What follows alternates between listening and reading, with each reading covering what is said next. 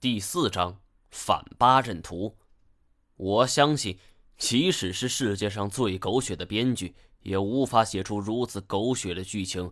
火车站内都是有指示路标的，常人基本不会迷路。可是行路居然在里面转悠了半个多小时。我开着车，看着正在补妆的时尚女子，怎么也不敢相信自己的眼睛，同时也在心底咒骂着二表哥。认识他以来，这是最不靠谱的一次啊！行路可能是通过化妆盒的镜子看到我正在看着他，扭过头来嫣然一笑：“看什么？我脸上有东西吗？”我还未说话，就听青锁说：“哎呀，胡言梦啊，胡言梦！”这一句话，就连我也被逗笑了。金明摆明是在给我信号，让我不要对行路有着非分之想。胡言梦是谁？金锁则是一拍大腿：“嗨，乃是咱毛爷相好，有沉鱼落雁之容，闭月羞花之貌。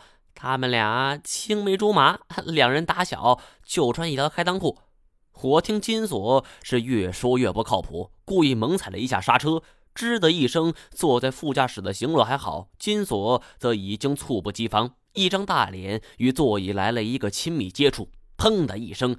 哎呀，毛爷，不带你这样的！我这正在宣扬你的丰功伟绩、光辉革命史呢，你反倒给我来这么一下。也许是女孩天生对这种花边八卦感兴趣，她主动问我胡烟梦是个什么女孩。我笑了一下，也不解释，也不辩驳，而是问行洛：“你学这行多久了？”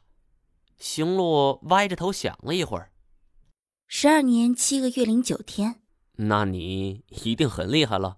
行路只是顽皮的笑，并不回答。我心中踌躇了好久。嗯，你怎么会在火车站迷路的？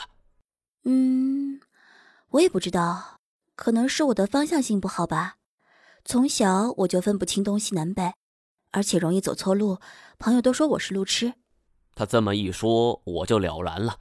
其实这个世界上不乏一些天才。他们一些行为甚至思维上都不及常人，但是这样简简单单的处事习惯，反而可以让他们静下心来，专注于某件事儿，犹如经典电影《雨人》中的一样。眼前的行路也是如此，他天生没有方向感，或许正是这样，才可以使他更专注于迷宫中那些横七竖八、繁纷复杂的道路。如果说一开始我心中对于这个时尚女孩表示怀疑的话，那么短短两句交谈下来，我几乎可以断定，他就是能解开巨石阵迷宫的不二人选。我自信的笑了，专心致志的开车。金锁两只手扒着椅背，脖子伸得老长，跟行洛搭讪。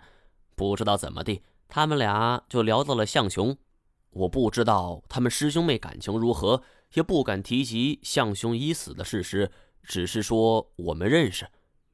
据行洛自己说，向雄先他入师门，但是这位师兄生性寡言少语，不爱跟人交谈，所以关于这位师兄的过往，他知道的并不详尽。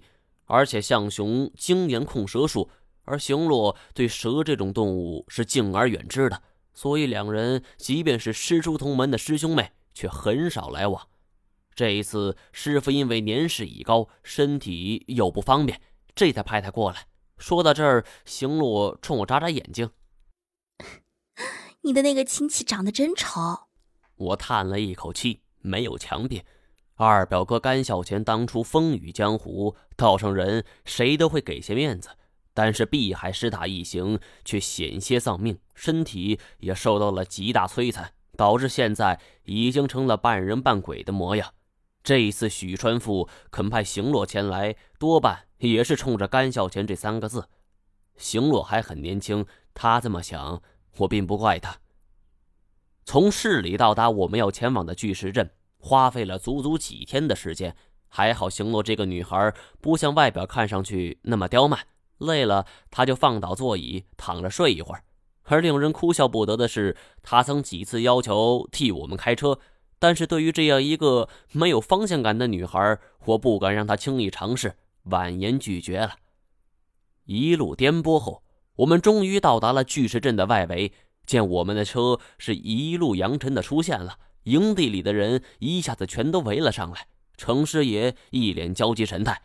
我给双方简单介绍了一下，程师爷只是略微点头，就稍稍将我给拉到一边。哎，哎，张老师啊，出事情了！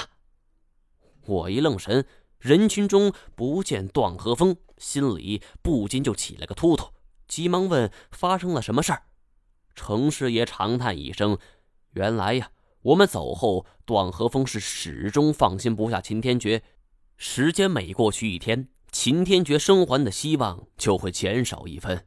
最后，他失去了等待的耐心，在没有知会任何人的情况下，一个人带了三四个手下，重新就返回了巨石阵。一听这话，我举起望远镜就盯着大坑中的巨石阵。和我们那天遇险的相比，此刻的巨石阵已经恢复了先前态势。虽然不明白是什么原因，但我隐隐觉得不大对劲儿。我问道：“哎，他们进去后发现了什么吗？”程师爷摇头：“我们发现这件事情已经是第二天早上了，所所以也不敢进去找了。”停了一下：“呃，你的那位朋友，不爱说话那位。”哎，也一起下去了。这话一出口，我顿时觉得眼前是一黑呀，天旋地转的眩晕。太前是个极端稳重而又十分靠谱之人。我们一开始在巨石阵中遭遇了葵虫的袭击，险些丧命。要不是掘地三尺，我们现在估计还在里边躺着呢。这些事情，太前也是亲身经历的。我不明白，这一次去火车站接行路，他不同我们去也就罢了，可是他不等我回来，就跟着段和风二度进入巨石阵，这其中的原因我就不是很明白了。但不管怎样，找到太前是当务之急。我扭头问行洛：“呃呃，邢小姐。”他却打断我：“小姐像是骂人，还是直接叫我名字吧？”旁边金锁一听这话，啊，扑哧一声就乐了。我没心思和金锁逗闷子，就改口：“呃，行洛，现在我们下去行吗？”行洛歪头想了一下，然后点点头。我看着众人，将行洛给拉到一边。其中有一些机关我没跟你说明，主要时间太紧了。那个巨石阵除了迷宫之外，还有一种很厉害的虫子。而没想到，我说完这话，行路就看着我的眼睛问我：“是不是一种红底黑花纹，花纹像是老虎身上的形状？大小，嗯，这么大？你是怎么知道的？” 哼，那就没错了。等我一下。他回到了车里，只见金锁是伸直了脖子望着。我知道行路这是在换衣服，穿着短裙下去，等于是自讨苦吃。他没想到，行路这一出现，除了换了一双平底运动鞋以外，身上那件蓝色露肩雪纺短裙还穿着。你就穿这衣服下去？我又看了看他手里，除了那个粉蓝色的宽包，没有什么工具在随身携带呀。看着我惊讶的样子，行洛笑着：“怎么不相信我吗？”紧接着，他又深吸了一口气，立马换了一种很成熟的口气：“嗯。”走吧，出发。程氏也点了两三个人留下来看护营地，其余的人全都跟着我们一起下来，顺着长长的斜坡走下来，再一次就站在了巨石阵前。说句良心话，我当时竟然没有丝毫的畏惧与恐惧。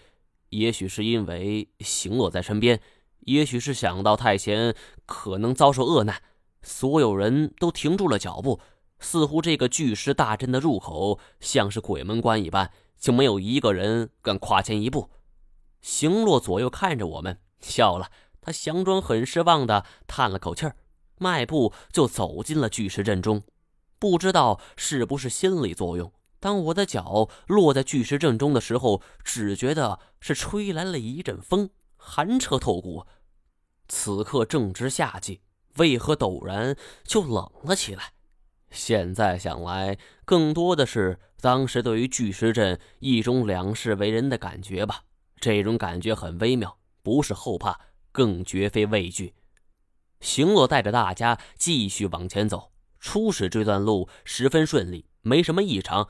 我也很庆幸那些蛔虫是已经不知不觉的消失了。但是我觉得周围的环境似乎在慢慢变化，这种变化十分细微。我本来对于这种细小事情根本察觉不到，但是我却注意到了行洛的表情变化。此刻他秀眉微蹙，轻咦了一声：“是不是有变化？”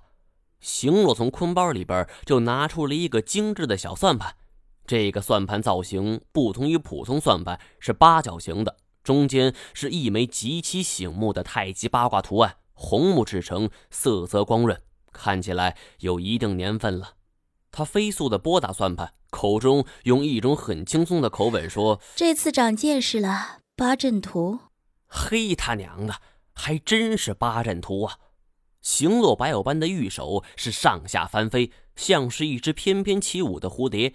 八角算盘是噼噼啪啪的有节奏响动，声音是煞是悦耳。他手上边拨动着算盘珠，口中就边喃喃自语，说什么八阵图分别以天地风云龙虎鸟蛇命名，加上中军，共是九个大阵。中军由十六个小阵组成，周围的八阵则各以六个小阵组成，共计是六十四个小阵。八阵中，天地风云称为四正，龙虎鸟蛇称为四奇。也分作生、伤、休、度、景、死、经、开八门。我记得这《三国演义》中，曹仁也曾经摆过这八门金锁阵，其中生、景、开三门是吉门，而伤、经、休三门则是伤门，度、死两门则是死门。于是我故作聪明，呃，那么我们是不是要找到呃生、景、开三门呢？行若算盘还在继续拨打着，他只是摇摇头。不对，这个阵法虽然外表很像民间传说的八阵图，但是不止这里的人很聪明，这里跟八阵图有百分之八十九的相似，但就是一点点的细微之处，只要不注意就会被困死在这里。这点儿我是根本听不懂。见他算来算去，我也有些着急了。呃，什么意思？行洛抬起头来，这是反八阵图。